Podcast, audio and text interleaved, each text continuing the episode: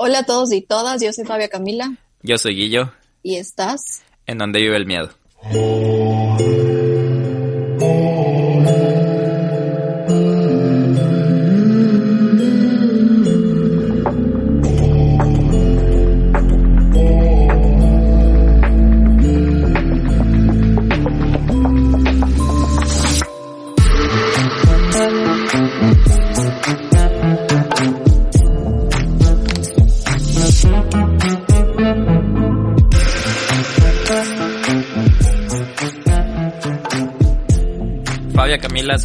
A tu debut, ¿ah? Lo lograste. Sobreviví, lo logré, soy ama survivor. Llegaste al capítulo 42. ¿Pensaste que ibas a llegar tan rápido? ¿Tan rápido? No, no, no, no pensé que, que íbamos a tener un, un avance tan grande en tan poco tiempo. ¿Qué más? ¿Cómo has estado? ¿Qué tal todo? Todo bien, todo bien. Gustavo estar aquí contigo, Guillermo, nuevamente conversando de la vida, de las cosas extrañas y paranormales. ¿Tú? De ¿Estás enfermo? De la vida del miedo, sí. Déjame, déjame contarles que Guillermo está enfermo. Déjenme Sí. contarles que Guillermo Vacuna está enfermo. Guillermo vacuna. Sí, vayan a vacunarse, por favor. Justo estábamos hablando antes de grabar de lo importa, la importancia de la vacunación. Eh, no estoy con COVID, solo creo que es un resfriado común, pero mm, eh, qué bueno que mencionas por si acaso se me vaya una tos o se me vaya algún estornudo. Es culpa del cambio de clima, del cambio climático. También. O sea, verás, en, en los Estados Unidos el clima cambió hace como un mes ya. es las alergias. Entonces, es la luna nueva. Es la luna nueva, exacto, y eso. Eh, Fabia, sé que te vas a vacunar pronto, ¿cierto? Eh, estoy pensándolo, estoy pensándolo. Todavía no lo he decidido, la verdad es algo que tengo que consultar con mi almohada, con los astros, con la energía, con la tierra y el universo. Ok, mientras tanto, por favor, cuidarás que si queremos que llegues al capítulo 43. Al, al 40, hasta el 45 te puedo ayudar. Ok, eh, bueno, eh, te quería agradecer por el anterior capítulo. Eh, yo, la verdad, nunca le tomo mucha atención al tema de exorcismos.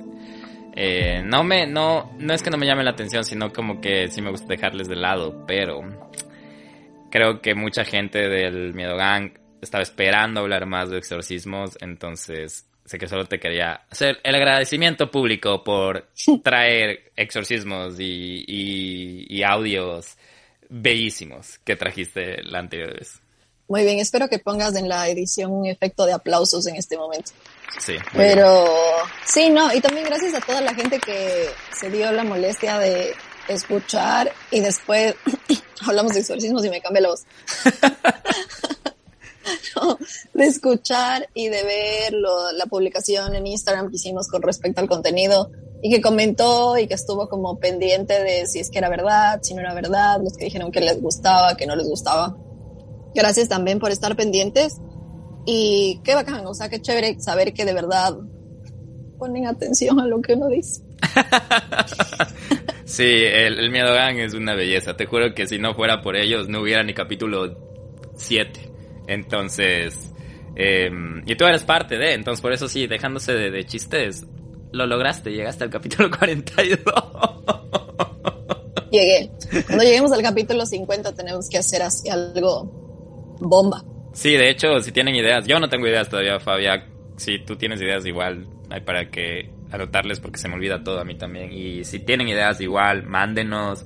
Si quieren ser parte de, díganos cómo les gustaría ser parte de también. Eh, podemos hacer sus historias también ahí para. Podemos hacer algo especial, podemos hacer algo especial que involucre a- al, al Miedo Gang, algo chévere. Hay que pensarlo, hay que pensarlo bien. Si tienen ideas, saben igual que nos pueden escribir siempre al Instagram de donde vive el miedo, al Instagram del Guillo, a mi Instagram también. Ok. sí, también. Pueden escribirnos. Eh, sí, entonces dicho eso, ya saben que todavía hay siete, seis capítulos. No, siete, cap- ocho capítulos para que nos den ideas. Pero mejor antes, ¿no? Entonces, la puerta está abierta, ustedes ya saben. Siempre les estamos ahí leyendo y todo. Eh, Fabio Camila, me toca a mí. Ya no vamos a hablar de cosas paranormales, ahora vamos a volver al crimen. Entonces, Espero que también tengas espacio para el crimen en tu corazón. Para escuchar de crimen, no para cometer crímenes. Pero eh, sí, hoy vamos a hablar de un caso que es medio actual y sobre todo involucra algo que creo que todos, bueno, no sé cómo me hace ver esto, no sé si me delata en la edad, porque nunca tuve el chance de usarlo, porque cuando me enteré ya tenía pareja, pero ah, vamos, es un tema relacionado con Tinder. Y yo sé que muchos de los que nos escuchan, y más en la cuarentena, deben haberle sacado el sucio a ese, a ese Tinder. Deben haberle estado usando un montón. Yo tenía amigos que sí en la cuarentena estaban usándole un montón, entonces este caso es relacionado con Tinder. Em, el, hay un montón de aplicaciones de, de, este, de este índole, pero este es de referentemente. Sí, hay muchísimas. Pero creo que, creo que de hecho Tinder es la más famosa, ¿no? O sea, la más usada tal vez. En Latinoamérica al menos. ¿Y fue la primera? Bueno, ahí sí no tengo idea. Antes había los chats, rooms y todo, pero Tinder, no tengo idea si fue la primera, pero es la más popular, como tú dices. No sé, creo que sí fue la primera. Y sabes que la creadora de Tinder es una mujer. Ah. Es una mujer la creadora de Tinder. Y no sé si fue la primera, pero sí es pionera en ser la aplicación que tiene el, el, pues su función principal o la forma en la que te hace match con la gente no es porque tienes algo en común o porque, no sé, es como afín a las cosas que tú ves en Internet, sino simplemente por tu geolocalización. Entonces te sale la gente que está más cerca a ti. Así que básicamente te puede salir alguien que nada que ver, o sea, cero contigo, pero es tu vecino, básicamente. ¿Tú nunca usaste? ¿Tú no tuviste la...? Sí, sí usé. Sí usé, sí tenía la... Sí, sí tuve Tinder. La verdad es que yo conocí gente muy chévere por Tinder muy chévere. Y no me refiero a chévere como que en, sentido sentimental o como que de joda o así, sino que literalmente gente con la que después salía a tomarme un helado, a tomar un café, a conversar y, muy, muy chévere. Nunca tuve una mala experiencia, la verdad, en Tinder. Nunca. Tampoco tuve un novio de Tinder, entonces... Creo que por eso no tenías ninguna. No, yo, yo tengo amigos, de hecho, parejas casadas que se han conocido en Tinder. Y también es 2020, 2021 ya, o sea, ahorita que te conozcas por una aplicación de, de citas, no es, no es pecado, ¿no? Es como que estás usando los recursos que te da la vida y, el, y, el, y la actualidad. Eh, aunque vamos un poco a contradecirnos un poco porque este caso empieza con el Tinder, pero toda herramienta es de doble filo, así que solo siempre tenemos que tener cuidado con, con como lo, el mismo tema de lo que hablábamos de la vacunación y el COVID. El COVID está ahí, la vacunación es una herramienta y cada uno tiene la decisión de, de de tomar esa herramienta o no. Sin embargo, con o no la herramienta, hay que seguir cuidándonos. Y creo que es una analogía media, media no, media tonta, la verdad, pero, pero relacionada con lo de, lo de las dating apps, las aplicaciones de, de, salidas y todas esas cosas. Un amigo me contaba que hasta Facebook ahora hace, hace aplicación de... Sí, puedes encontrar citas y parejas en Facebook. La verdad ya no tengo idea porque tampoco hace tiempo uso esa, ese, ese tipo de, de servicios para el amor. de servicios. Pero sí, sí he visto que tiene, pues. Y bueno, ya con esa súper introducción acerca del Tinder, vamos a hablar de este caso que empezó en Tinder. De hecho, em, empezó con un match, valga la redundancia, y ya les voy a contar cómo acabó. Y hoy vamos a hablar del caso de Warina Wright. Warina Wright nació en Nueva Zelanda y trabajaba en un call center de Kiwi Bank en una fea torre de oficinas cerca del paseo marítimo de Wellington. En su escritorio había una hilera de figuritas de plástico de uno de sus programas de televisión favorita de animes japonés, Dragon Ball Z. Los fines de semana, Wright y un pequeño grupo de amigas cercanas se reunían para jugar juegos de computadora como Final Fantasy y eso. Ella estaba afín con todo lo que tenga que ver con la dignidad, la igualdad, la justicia y lo que es correcto. Era una nerd con conocimientos de tecnología que tomaba fotografía y dibujaba. Le gustaba Hello Kitty, las ofertas de eBay, los viajes por carretera de última hora y las teorías de conspiración. Ella era dura con opiniones fuertes, nunca se retiraba en una discusión, pero también era suave cuando tenía que serlo. Una de sus amigas dijo que tenía ese, ese amor maternal o ese sentimiento maternal de siempre querer ayudar a las personas, incluso si no conocía muy bien a alguien. También cuidó mucho de su hermana y su madre mientras vivía con ellos. Wright era naturalmente hermosa, grandes ojos marrones, pómulos altos, cabello largo y negro que se extendía por su frente, pero como muchas mujeres de veintitantos años luchó contra la inseguridad. Se preguntaba si era lo suficiente bonita y si tenía el físico adecuado Aparte de eso tenía un novio desde hace ya mucho tiempo que era entrenador personal, lo que no le ayudaba mucho en su seguridad acerca de cómo se veía. A pesar de que tenía buen físico, sentía que no era hermosa. La pareja se separó y Wright, como millones de australianos y neozelandeses, recurrió a Tinder, una aplicación de citas por teléfono que ofrece potenciales basadas en la distancia, como nos decía Fabio Camila, que cuando aparece un perfil, si deslizas el dedo hacia la derecha, te gusta, y si es a la izquierda, no te gusta. Y si los dos, si dos personas deslizan, deslizan a la derecha sobre ti, es un match. Wright comenzó a ver un tipo de Tinder, aunque nada oficial, pero justo antes de que ella volara a Queensland, Australia, para la boda de un amigo, tuvieron una pelea. Cuando Wright abrió su aplicación de Tinder en Gold Coast para buscar una cita, podría haber sido como para vengarse de él, eso es lo que dijo una de sus amigas. Mira tú, era una chica insegura, ¿no? Como todos, creo que todos de nuestros veintitantos y hasta ahora tenemos nuestras inseguridades. Y sí, solo recurrió al, al Tinder y no sé, no sé, ¿qué, qué opinas de esto, de, cómo empieza la, la cosa? Mm, o sea, en realidad yo estaba leyendo un poquito de la vida de ella porque me pareció intrigante el hecho de, no como que, ay, ¿por qué se bajó Tinder? O sea, qué misterio, porque cualquiera que se va de paseo lo primero que hace es como descargarse una aplicación para conocer gente. Pero más o menos cómo eran sus características y cómo era eh, su forma de, de vivir, por así decirlo y sí, muchos reportajes y muchos eh, investigadores de cosas que encontré decían que en efecto era una chica que tenía muchísimos issues de personalidad. Ah. O sea, y sus issues de personalidad le llevaban a que tenía como ciertos eh, patrones de depresión o de ansiedad o de inseguridad por este tema de nunca sentirse como lo suficiente. Y son declaraciones que su hermana y su misma madre eh, hacían, o sea, que ella no podía estar tranquila consigo misma y con ninguna persona porque siempre o se entregaba demasiado o tenía relaciones muy tóxicas. Entonces, eh, desde ahí es como, ok, entiendes más o menos por qué el hecho, porque yo creo que también el hecho de tener Tinder y buscar algún tipo de cita de este tipo, eh, también marca mucho un patrón de que necesitas validación de extraños de, sobre lo que tú eres o como en este caso ella tenía un cuerpo bonito, era una chica bonita, pero sin embargo necesitaba la validación de hombres o en este caso que buscaba en Tinder de que le afirmen de que sí era una chica bonita y que querían salir con ella y tener citas con ella.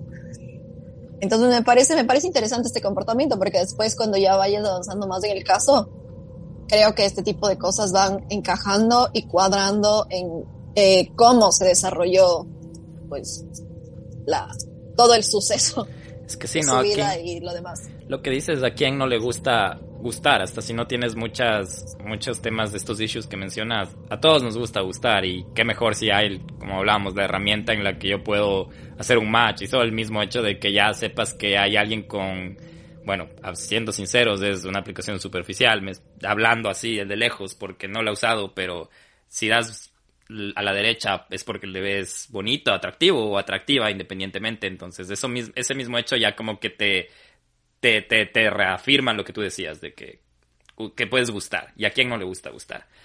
Pero bueno, continuando ya un poco más, llegando al día en que, en que voy a mencionar más su apellido, que es Wright. Voy a hablar de las personas aquí involucradas más con los apellidos. Pero bueno, el 29 de julio de 2014, Wright vuela a Australia. Tres días después, Tinder le notifica de un match.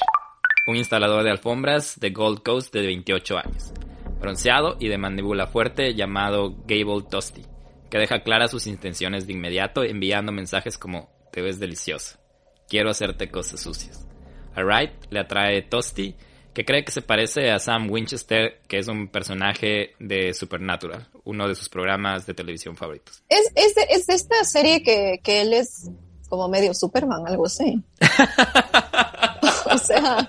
No, son dos, de hecho, son dos hermanos que, que son como cazafantasmas. Son como que es de paranormal, es de Warner. No sé si has visto. Si no has visto, te recomiendo. Es como que bueno para ver así mientras mientras arreglas la casa. Y no, no diciendo que debas arreglar la casa, ¿no? Porque es lo que yo hago cuando arreglo la casa. o cuando cocino. es que espérate. O sea, estás, lo estás describiendo como una serie de señora, más o menos. Es que es la primera. Para planchar. Antes no había la voz femenina en donde vive el video podcast, entonces ahora no quiero que por lanzar estos comentarios tengo, que, quieras, creas que pienso que tienes que ir a la cocina. pues a mí me preocupa que, que tú veas este tipo de cosas mientras planchas, mientras barres, no sé. Sí, es, es verás, mira, al, al miedo que ha escuchado o que ha visto el Supernatural, eh, me van es, es entretenido, no es muy bueno porque es antiguo en todos los efectos como de fantasmas y eso, más que dar miedo, te causan como gracia y todo. Y la historia es media, es entretenido. Pero bueno, no desviándonos mucho del tema, eh, ya volviendo a esto de que ella se atrajo mucho porque se parecía a uno de los personajes favoritos del show que ella veía. Eh, hay que tener en cuenta que hay muchas cosas que ella no sabía. No tenía idea que este hombre, Gable Tosti, se había acostado con más de 180 mujeres en los últimos cuatro años, manteniendo un registro de nombres y fechas de cada encuentro en un cuaderno. Tampoco podía saber que él estaba obsesionado con registrar sus salidas nocturnas y que sus problemas de personalidad son tan graves que a una vez un psiquiatra lo describió una vez como parcialmente discapacitado fuerte. Imagínate, imagínate darle like en Tinder a alguien y que de repente. Es que, ¿cómo, cómo, dices ese tipo de cosas en una primera cita? Como, hola, soy psicópata. O sea. el otro día leía, leía un. De hecho, cuando estábamos haciendo el, el, el Twitch, empezamos con unos datos curiosos, ¿te acuerdas? Y no leí en el Twitch, pero había un dato que, porque ya no me dejaron ustedes, el, el Hugo y tú, que estaban de intensos, Em, había un dato más abajo que decía que por lo menos todos nosotros hemos pasado junto a un asesino o a un psicópata o un sociópata en nuestras vidas. Piensa en eso. O sea, imagínate en una cafetería que te vas a una barra y al lado tú no había otro asiento y te tocó sentarte al lado de alguien que no sabes qué, qué, puede haber estado pasando eh, con esa persona que está sentada al lado tuyo. Y, y, lo, o sea, yo creo que lo peligroso no es eso, en efecto, porque como tú dices, puede que nos haya pasado a todos al menos una vez en la vida. Lo peligroso es que esta persona que se sienta al lado tuyo de repente se obsesione contigo o no te conoce ni no tiene ni idea quién eres, pero solamente te sentaste al lado y de repente es como algo que se le metió en la cabeza y te empieza a seguir y te empieza a buscar y solo porque te vio en una cafetería. Yo creo que eso es realmente lo, peligroso y lo, no sé, lo creepy de, cruzarte con una persona que tenga algún tipo de desorden así. Claro, que, se comprometa contigo a buscarte ya, ya y hacer contacto. Hablando de, del match de Gabble Tosti, que les decía que tenía ya realizado problemas de, de psiquiátricos, por decir, pero como evidencia, el psiquiatra Ian Curtis diagnosticó a Tosti como mal equipado para tratar con personas socialmente, con un trastorno del espectro autista que se describe mejor como Asperger. Este puede manifestarse como dificultad con la empatía y un trastorno obsesivo compulsivo severo. El psicólogo Curtis también describió que Tosti estaba enormemente en desventaja en el mundo social normal y era una persona socialmente distante y emocionalmente distanciada con la que era imposible establecer una relación clara. En 2009, Tosti comenzó a ver un psiquiatra por ansiedad social, trastorno obsesivo compulsivo y depresión. En abril de 2013, Tosti descubre Tinder, un descubrimiento bastante oportuno ya que varios clubes nocturnos de Gold Coast le habían prohibido su entrada y a un gerente hasta lo describió más tarde como espeluznante. Tinder es la herramienta perfecta de un playboy. Todas las mujeres que buscan diversión y vacaciones están solo a un toque de distancia. Justo lo que decías, Fabia Camila. Correcto es algo, no sé, la verdad me parece un poco peligroso para las épocas en las que estamos viviendo actualmente. Ah, sí, verás, de hecho hay un estudio que dice que después del, del hay un, hay un, una teoría más bien que un estudio, que después de esta época de, sobre todo en los países primermundistas que tienen, que tienen más acceso a, a herramientas como armas, eh, este como que mm, daño colateral después de la pandemia que va a haber una ola de crímenes o de homicidios de, por obviamente, temas mentales que estuvieron como muy, muy reprimidos. Hay una teoría de eso. Entonces, creo que por, por eso ahorita puede ser muy peligroso este tema de aplicaciones. O sea, úsenlas, pero con, con cuidado, ¿ah? Sí, úsenlas sensata. Es que, ¿cómo las usas sensata? Mejor no usen Tinder. vayan a otras aplicaciones. Tinder nos banea el episodio. o Tinder, si quieres que te, que te nombremos eh, auspicianos. Auspicianos. Sponsorenos, eh, para que decir que todo el mundo vaya a encontrar su pareja ideal en Tinder. Pero por ahora vayan a otras aplicaciones. sí. Eh, Fabia, contándote un poco más de, de Gable Tostin, que algo que me acordé mientras estábamos hablando ahorita, es que él, cuando estaba en el colegio, tenía amigos creo que hasta los 14 años y de repente decidió como cortar lazos con todos y se dedicó a esta vida de que salir de club en club, de hasta se hizo promotor de un bar porque era bien parecido, estaba era, era guapo. Entonces se dedicó a, a, ser promotor de bares y toda la cosa y se empezó a acostumbrar a este mundo, a este ritmo de vida que era salir, conocer chicas, traerlas a su departamento, pasarla bien y no podía hacer conexión con ninguna persona. O sea, era solo el hecho de, era como su manera de, sentirse, no sea, útil, podría decir. Y él es que en realidad esto, esto, perdona que me te corte, esto tiene que ver muchísimo con el síndrome de Asperger del que sufría. Porque básicamente las personas que sufren, que sufren de Asperger, y de hecho yo conocí alguna vez a un, chico que, que tenía esto, ellos no pueden tener ningún tipo de, inter bueno, no interacción, porque sí interactúan con las personas, pero relacionarse con la gente. O sea, y de cierta manera, eh, no quiero decir que son, que van, van hacia la psicopatía, porque en realidad un psicópata es alguien que no siente ningún tipo de empatía por la gente, pero lo que a ellos les pasa es que les es muy difícil conectar con las otras personas y sentir algún tipo de, no sé, eh, sí, puede ser empatía, pero en un nivel un poco más bajo tal vez. Entonces, la forma de ellos de poder conectarse con la gente es mediante sustancias que les induzcan a generar este tipo de conexiones, ya sea el alcohol, las drogas, cualquier cosa que socialmente haces y que cualquier persona sana con sus cinco sentidos normales si es que ya te tomas los traguitos, ya te vuelves más amigable, ya estás ahí conversando con todo el mundo. Imagínate más para una persona que ya le cuesta muchísimo tener ese tipo de estímulo, es algo que se vuelve necesario en su vida para poder generar conexiones o relacionarse con la gente de una manera, entre comillas, normal. Entonces es entendible su comportamiento. No quiero decir que es justificable, pero sí entendible. Y qué bueno que mencionas esto porque justo a eso iba ahorita a contarte un poco de eso de que él empezó a usar sustancias, específicamente el alcohol y su y su y su modo de vida era salir, pasarla bien, mm, consumir alcohol y siempre llevar a una chica distinta a su departamento. Mencioné que mantenía el registro de las personas con la que de las mujeres con las que se acostaba.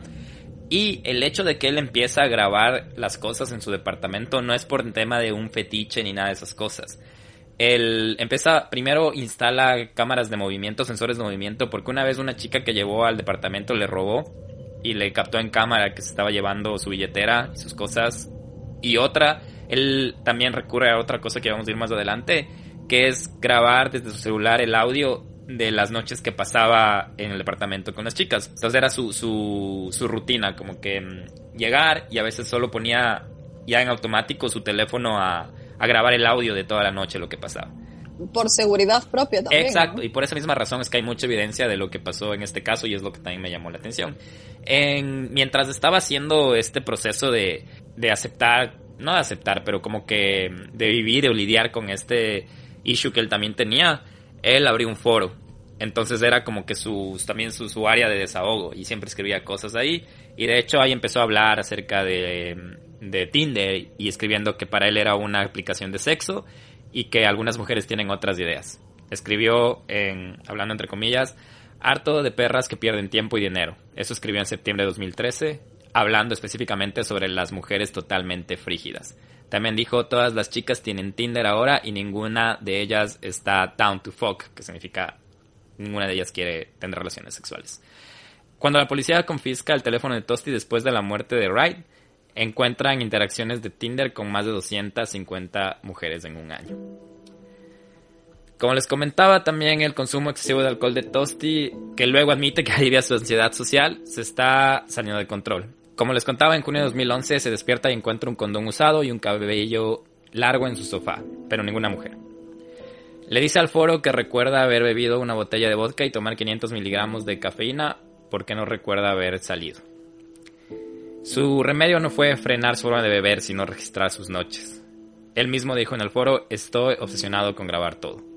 Tengo cámaras de detección de movimiento en mi casa, grabación de llamadas de mi teléfono y a veces incluso dejo mi teléfono grabando en mi bolsillo para salir por la noche en caso de que olvide lo que sucede.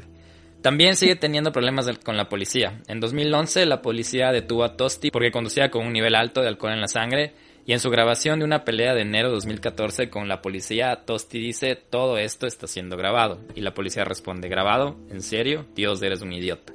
Y un poco más tarde, Tosti vuelve a repetir, ¿por qué me arrestan? Y el policía solo repite, por ser un idiota. A finales de julio de 2014, la policía detiene a Tosti, quien llevaba a sus compañeros de regreso del festival Splendor in the Grass de Byron Bay a 150 kilómetros por hora. O sea, claramente era un chico perturbado, un chico con muchos issues y también inseguro, o sea, porque a ver, estaba en Nueva Zelanda, en Australia, ¿no? Sí, él estaba en Australia. La, más bien Wright, eh, Warina Wright, es la que era de Nueva Zelanda y estaba visitando Australia por la boda. Ok. O sea, estaba en Australia. No, no sé qué tan necesario era todo, todo el sistema de seguridad que tenía. Sí. Entonces, sí, sí tenía algún problemita. Problemota, la verdad. Sí, eh, por eso digo, es una cadena de, de errores ahorita y de consecuencias que vamos a ver ahora. 11 días después de este arresto que acabo de mencionar en julio de 2014, conoce a Warina Wright en el centro comercial. En las imágenes de seguridad, Tosti de 188 centímetros de altura y 90 kilogramos abre los brazos para pedir un abrazo y se inclina para un abrazo superficial con Wright, que ella medía 162 centímetros y 57 kilogramos. Un abrazo un poco incómodo de extraños, una nueva zelandesa peculiar y artística que cree ferozmente en los derechos de los animales y es madre de su hermana y amigos, y un solitario apuesto y socialmente despistado que intenta llenar un vacío con sus moderadores sexuales, sed de aventuras de una noche. Eran dos personas que probablemente nunca se hubieran conocido, si no hubiera sido por los poderes de geolocalización de Tinder, lo que a veces también se le llama la flecha de Cupido de hoy en día. Poco después de que Wright y Tosti se conozcan, las cámaras de seguridad capturan a Wright llevando un six-pack de cerveza en una licorería. Da un paso atrás pensativa mientras Tosti paga por la cerveza. A las 8.58 pm, menos de 15 minutos después de su primer encuentro, la pareja ingresa a su edificio de apartamentos de Surfer Paradise, Avalon, y en algún momento de las próximas 4 horas tienen relaciones sexuales. Se toman selfies que Wright publica en su página privada de Facebook anunciando que conoció al australiano Sam Winchester. En el caption pone bebiendo con él, woohoo. A las 12.56 de la mañana, Tosti presiona grabar en su teléfono Sony Xperia. La grabación titulada Sesión 24 tiene una duración de 3 horas y 19 minutos. Cuando comienza la cinta, están bebiendo el vodka de Tosti o Moonshine, elaborado con un destilado en su cocina. Alrededor de 5 minutos después, Wright, normalmente una bebedora de cerveza, declara que está borrachamente psicópata. Sin embargo, Tosti le ofrece o le sirve una bebida al menos tres veces más. Las pruebas posteriores revelaron un nivel de alcohol de 0.156, tres veces el límite legal. La conversación de pronto cambia rara y de borrachos. Tosti dice, no hay dioses, acabamos de discutir esto. Right, hay dioses en todas partes. Wright juega con él al Muay Thai, un arte marcial que una vez aprendió, y Tosti le responde que es un poco violenta. A la 1 y 35, Wright, claramente ebria, quiere irse y acusa a Tosti de tomar su teléfono. Yeah, but where's her shit? Where's my fucking shit? Like what? No. Fucking. I will fucking destroy your jaw. It's not fucking funny. ¿Quieres que regrese al Muay Thai? Le pregunté a ella. Porque te destrozaré la mandíbula. Entonces, como un océano en calma, las cosas se calman de repente. A las 2 y 10 hay una lucha y Wright dice, eso realmente me lastimó la vagina. Tosti se ríe. Luego comienza a jugar con pequeñas piedras ornamentales y Tosti dice, ay, lo que la fiscalía dice que es probablemente porque se las estaba lanzando.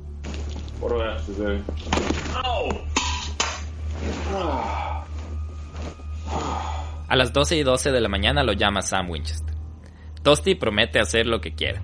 Sexualmente seré tu esclavo, le dice. Se produce una lucha y Tosti dice, está bien, es suficiente. Se puede escuchar los gemidos de protesta de Wright y Tosti le dice, ya no eres bienvenida, no eres mi tipo de chica.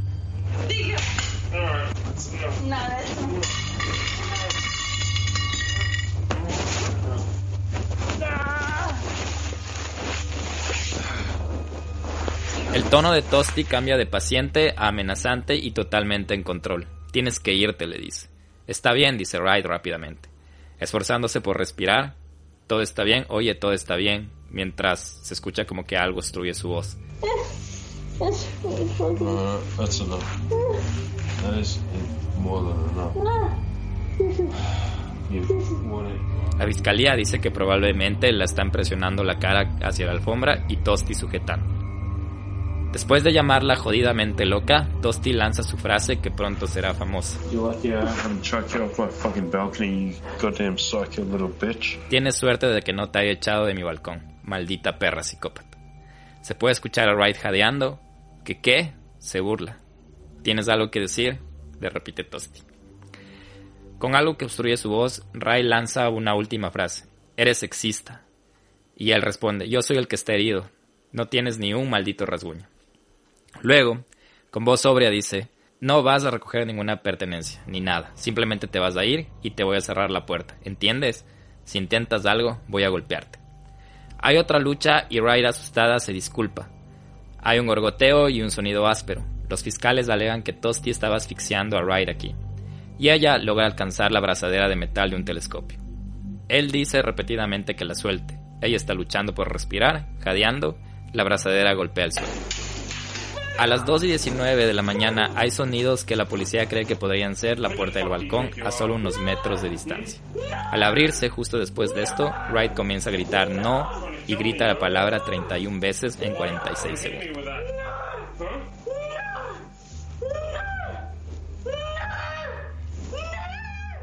Me parece súper interesante el hecho que, independientemente de que hayan estado borrachos, estaban como en este juego de ser graciosos, de ser como tener este foreplay súper sexual y a la vez también de cierta forma violento, ¿no?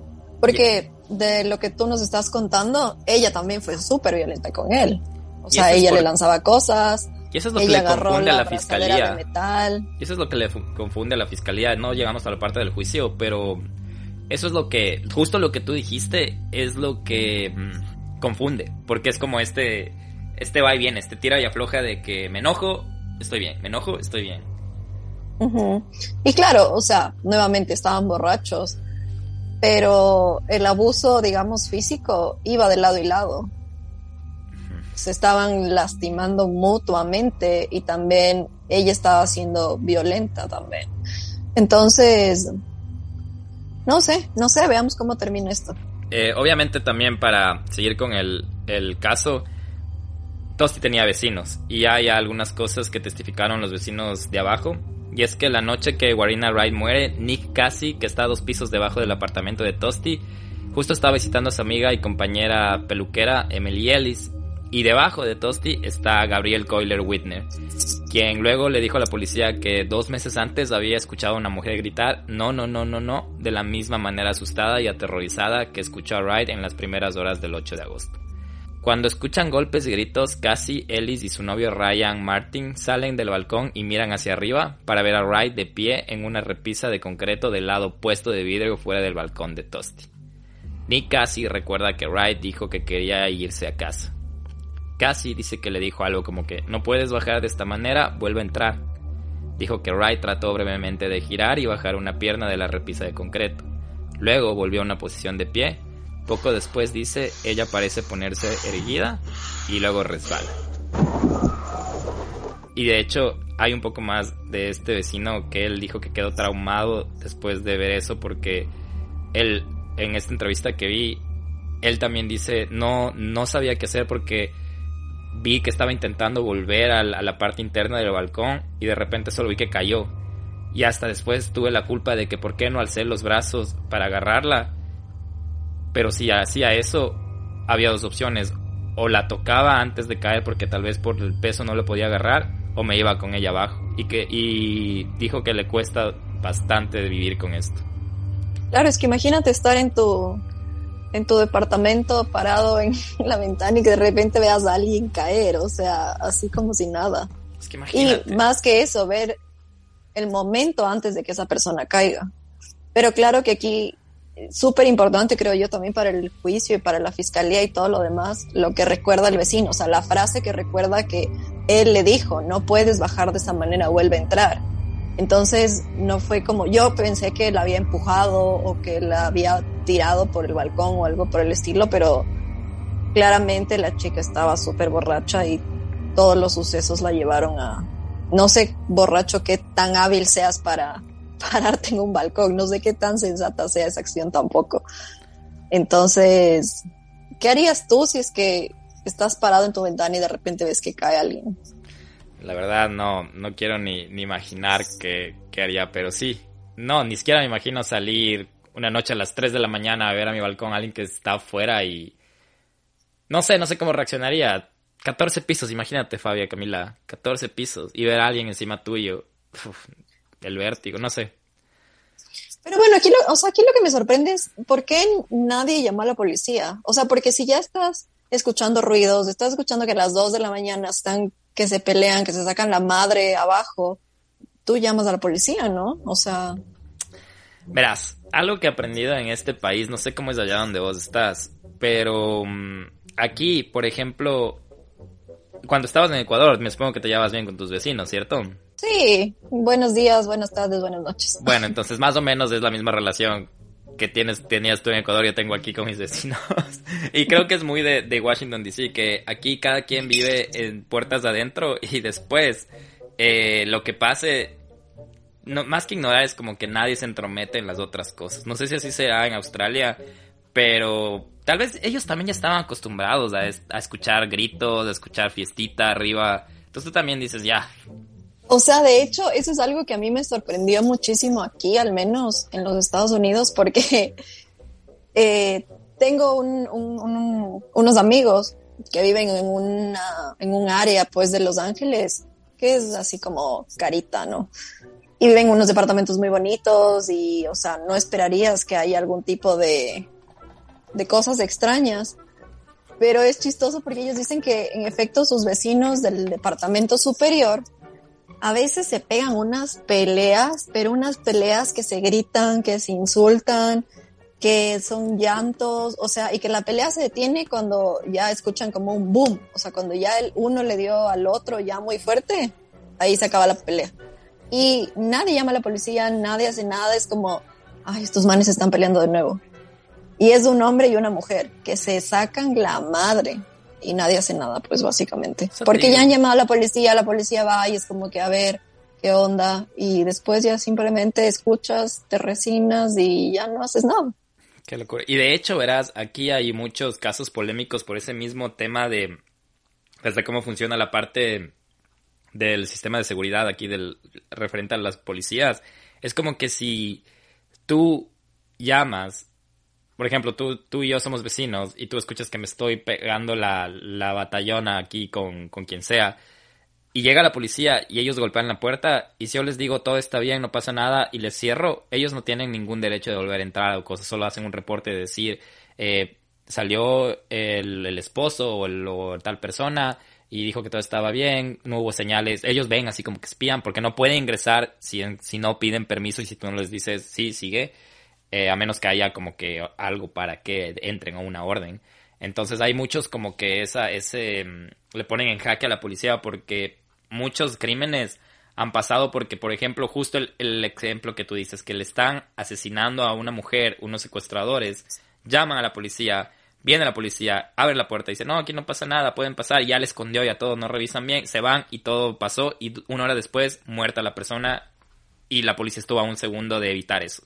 Hay muchos casos así, ya voy a chequearles y eso pasa mucho aquí en los Estados Unidos, por ese mismo hecho de cómo funciona aquí la parte legal entre tu propiedad y la policía. Sí, total. Y también creo que por el hecho de, de ser primer mundo, este tipo de cosas son más normales, por así decirlo. O sea, es como, ay, ya se están sacando la madre. Y es, es cosa de todos los días, por así decirlo. Cosa que tal vez en Ecuador, como tú dices, eres amigo de tus vecinos, les conoces, es como tu barrio más o menos que toda la vida. No sé, medio que te cuidas entre toda la gente. Pero aquí es como, ah, sí, Sí. le mató. y cada quien vive su, su propia, su propia batalla. Aquí nadie se entromete la mayoría de veces, ¿no? Justo ayer escuchamos, no sé si eran fueron fuegos pirotécnicos o algo, pero ya nos ha pasado que eran fuegos pirotécnicos y al siguiente día salen las noticias que hubo un tiroteos pasando el río aquí al frente nuestro y cosas así. Bueno, el, ya volviendo un poco al tema del caso de, de Wright y Tosti, hablamos de, nos quedamos en la parte de los vecinos y en la parte que se escucha la grabación de que le cierran la puerta y se escucha los no, no, no de Wright. 25 segundos después de cerrar la puerta del balcón, a las 2.21 am, el teléfono de Tosti registra un débil grito cuando Wright cae en picada hacia su muerte. Tosti, respirando profundamente, no verifica Wright ni llama al 000, que es el número de emergencia de Australia. Y Collie Whitner, el vecino de abajo, es el que alerta a los servicios de emergencia tan pronto como ve a Wright caer. Lo que hace Tosti, 38 segundos después de la caída de Wright, es intenta sin éxito comunicarse con su abogado. Hi, the person you have called is not available. What the fuck am I getting? Deja a su edificio el Avalon, evadiendo a la policía usando una escalera de incendios y camina durante 43 minutos, llamando al teléfono de Wright dos veces. Luego descubre que su iPhone estaba en su bolsillo.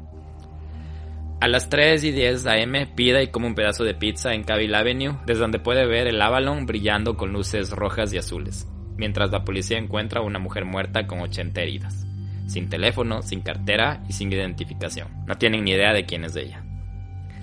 Las acciones inusuales de Tosti después de la muerte de Wright, en particular comiendo pizza, lo condenan en el tribunal de la opinión pública. Pero lo que la gente piense de los movimientos de Tosti después de la muerte de Wright, ninguno es ilegal. La parte crucial es lo que hace antes de eso, y por esas acciones la policía lo despierta a las 10 y 40 m el 15 de agosto del 2014 en la casa de sus padres en una comunidad cerrada de Gold Coast. Luego la arrestan por el asesinato de Warina Wright.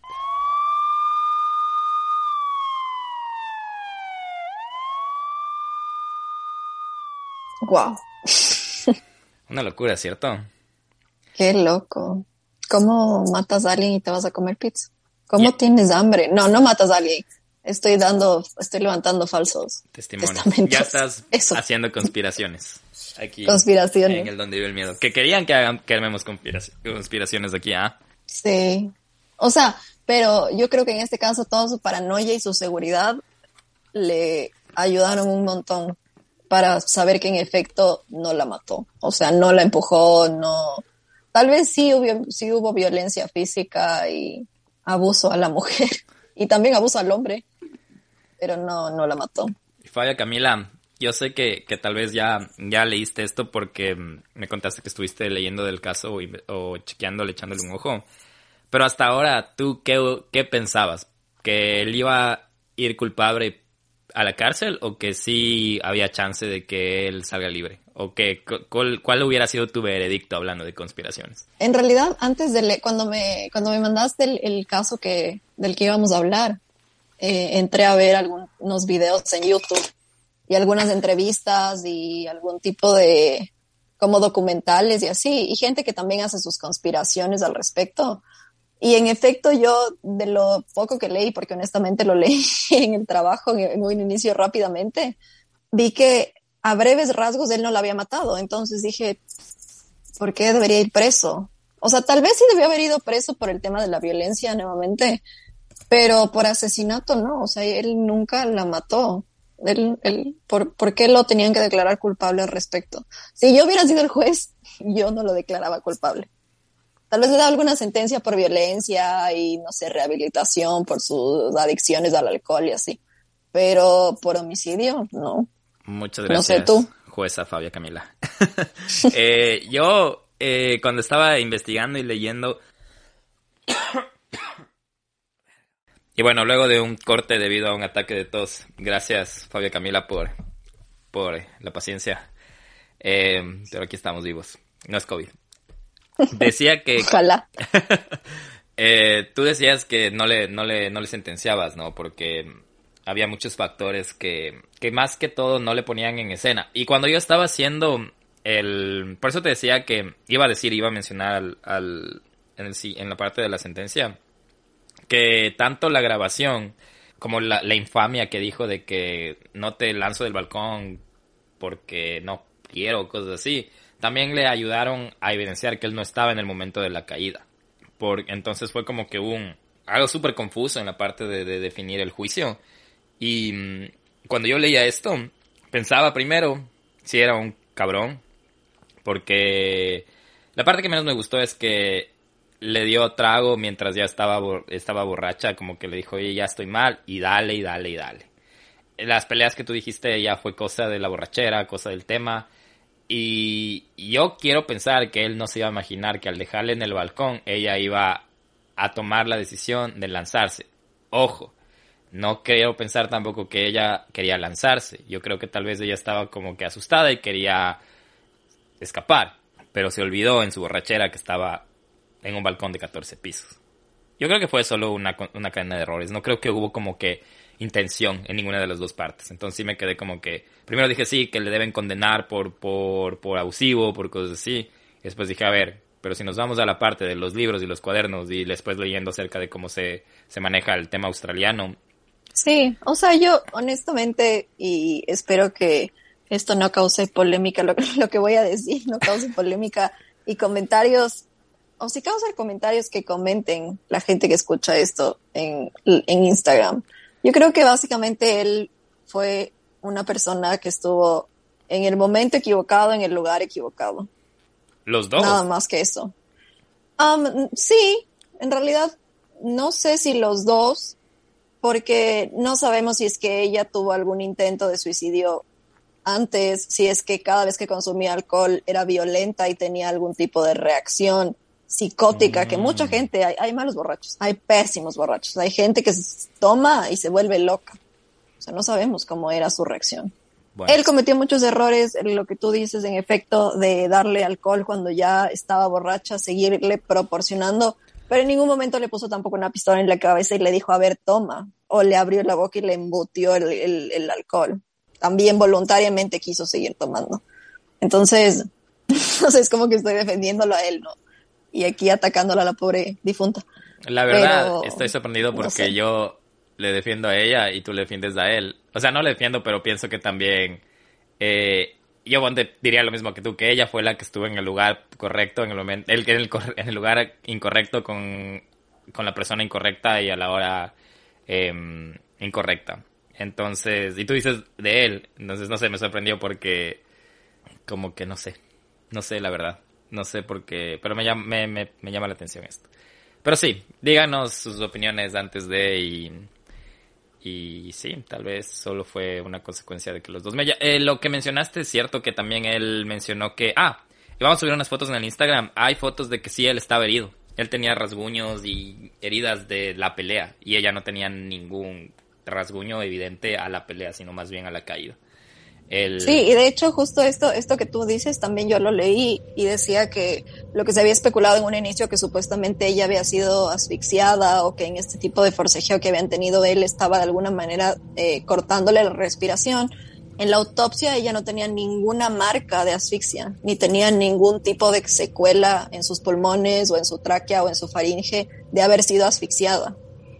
Entonces, no sé, tal vez sí se grabó lo que se grabó, había audios, pero nuevamente, ¿qué tal que era una persona que borracha hacía show? Sí. No sabemos. y no creo que lo sabremos nunca. Pero bueno, eh, yo creo que la conclusión de esto es que si van a tomar, aprendan a tomar. Se van a emborrachar, emborráchense, háganse funda, pero con gente con la que confía. No, sí, no con gente que conoces una noche, o sea, Exacto. Sí, pásenla bien, pero pásenla bien con, con cuidado. Y acuérdense que todavía el COVID está allá afuera. Super mamá, ¿no? Em, bueno, eh, ya hablamos del arresto. El arresto solo duró tres meses porque le otorgaron una salida bajo una fianza de 200 mil dólares.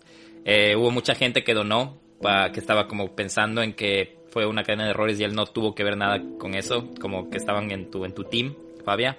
Entonces donaron las, hubo una donación de la, de la fianza de los 200 mil dólares, pero salió con provisión de beber alcohol, restringido de usar Tinder, redes sociales y también estaba prohibido de estar fuera de la casa de sus padres pasada las 6 de la tarde. Usó su tiempo para dedicarse a jugar golf hasta que empezara su juicio en octubre del 2016. El juicio fue bastante desordenado y complicado por todas las cosas que acabamos de hablar, alegando que Tosti tenía a Wright en tal estado de miedo e intimidación que lo que, que lo que ella quería hacer era escapar y vio como única opción trepar por el balcón. También se mencionó que las actitudes de ambos eran erráticas debido al consumo de alcohol. Las grabaciones fueron claves desde la infame frase de amenaza de Tosti a Wright hasta servir como evidencia de que Tosti no se encontraba en el balcón en el momento de la caída de Wright. El juicio duró seis días y el jurado conformado por seis hombres y seis mujeres se tomó cuatro días para deliberar. El veredicto, no culpable del asesinato de Warina Wright. Se concluyó que Warina cayó del balcón por voluntad propia y que Gable Tosti no influenció en el acto. Cambió su nombre a Eric Thomas y se autodenomina feminista. Ha dado y hasta cobrado entrevistas de 250 mil dólares. Wow, qué loco. Ese fue el caso que no tuvo nada de exorcismo de hoy, pero que sí llamó, me llamó a mí bastante la atención porque empezó como un match de Tinder y acabó en, en una muerte de alguien y una muerte involuntaria. De hecho, estaba, estaba leyendo también, no, bueno, no leyendo, sino que hay, hay en YouTube, si ustedes entran, hay un docu, una entrevista que le hace a él un programa de Australia. Eh, en YouTube está dividido en tres partes. Eh, si podemos, se los ponemos, les ponemos el nombre del, del, del- de los videos y todo los- el link en, en Instagram para que lo puedan ver. Es un programa que se llama eh, 60 Minutes Australia. Y la cosa es que es la primera entrevista que a él le hacen después del asesinato, bueno, del, del no sé, del, del incidente, del accidente este, y le hacen escuchar a él las grabaciones de las cosas, o sea, como en tiempo real, como, ok, de tres de la, de tres de la medianoche a tres de la mañana esto fue lo que pasó. ¿Qué pensabas en ese momento? ¿Qué estaba pasando? ¿Qué era lo que estaba haciendo? Y él escucha los ruidos que grabaron, escucha eh, el último grito que escuchas de, de la chica al caer del balcón, que literalmente lo escuchas así como en los dibujitos animados, que de repente solo se desvanece, o sea, el grito pues desaparece. Y él te va diciendo y te va contando como se nota claramente su desorden, o sea, porque es como que está súper disasociado del momento y súper eh, alejado de lo que pasó. Y obviamente él también te explica por qué tuvo que cambiar su nombre, porque al haber pasado por esta circunstancia, de alguna forma su reputación quedó totalmente manchada y fue marcado como, aún siendo eh, declarado inocente, mucha gente lo considera culpable, como lo que tú dices, o sea, el man era un cretino y todo lo demás. Entonces, eh, él dice que posterior a esto, pues, ha tenido citas y ha tenido como diferentes eh, encuentros casuales con chicas y que las chicas al darse cuenta o reconocer quién es él, inmediatamente llaman a la policía y la policía está en su casa y como que se sienten inseguras y todo lo demás. Pero fue como algo que le quedó marcado también de, desde ese momento en adelante para toda su vida.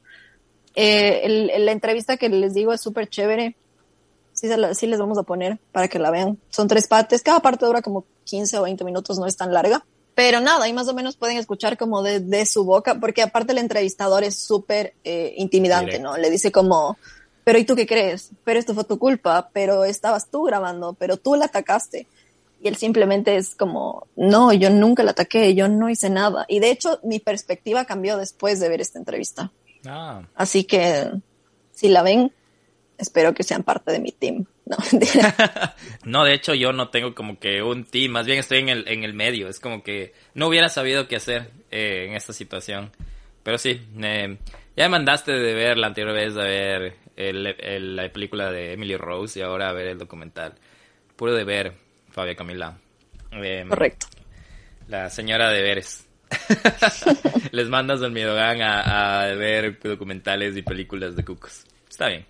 A instruirse. Es que claro, si es que, si es que vas a dar alguna opinión o a hacer algún tipo de comentario al respecto de algo, tienes que estar informado. Armada. Siempre informado. Tienes con las armas ahí levantadas. Eh, bueno, ese fue este caso loco de Tinder, así que ya saben, si es que van a usar las redes sociales o las nuevas aplicaciones, úsenlo con precaución y disfruten, pásenla bien con sus aplicaciones. Sí. No se expongan, no, hablen con extraños, no acepten caramelos de extraños. Exacto. Eh, vamos a seguirles contando más cosas acerca de donde vive el miedo. Em, manténganse súper pendientes de las redes. Eh, les vamos a informar qué está pasando con el Patreon. Eh, no se preocupen que vienen cosas buenas para el Patreon. Y también vamos a seguirles contando cómo va el Twitch y cómo va el Donde Vive el Miedo podcast. Nos siguen en arroba Donde Vive el Miedo podcast. También nos pueden mandar sus historias a donde vive el miedo podcast arroba gmail.com. Y no sé si tú quieres agregar algo más, Fabia, antes de despedirnos. Gracias por el capítulo 42, de estar aquí y todavía no, no, no abandonar la nave de donde vive el miedo. no, no, ¿qué pasó? ¿Qué pasó? No, nada, agradecerles nuevamente por la acogida, por escucharnos, por estar pendientes, comentando, opinando. Si tienen igual sugerencias, comentarios, opiniones, todos son bienvenidos y nuevamente agárrense porque tenemos cosas grandes, chéveres, de cucos, de crímenes, de cualquier cosa pues extraña. Que venga nosotros, espíritus del más allá, vengan. Más, extraños que la Fabia y yo. Correcto. Correcto. Eh, bueno, tengan una linda semana, linda tarde, linda noche. Ya nos vemos. Chao. Adiós.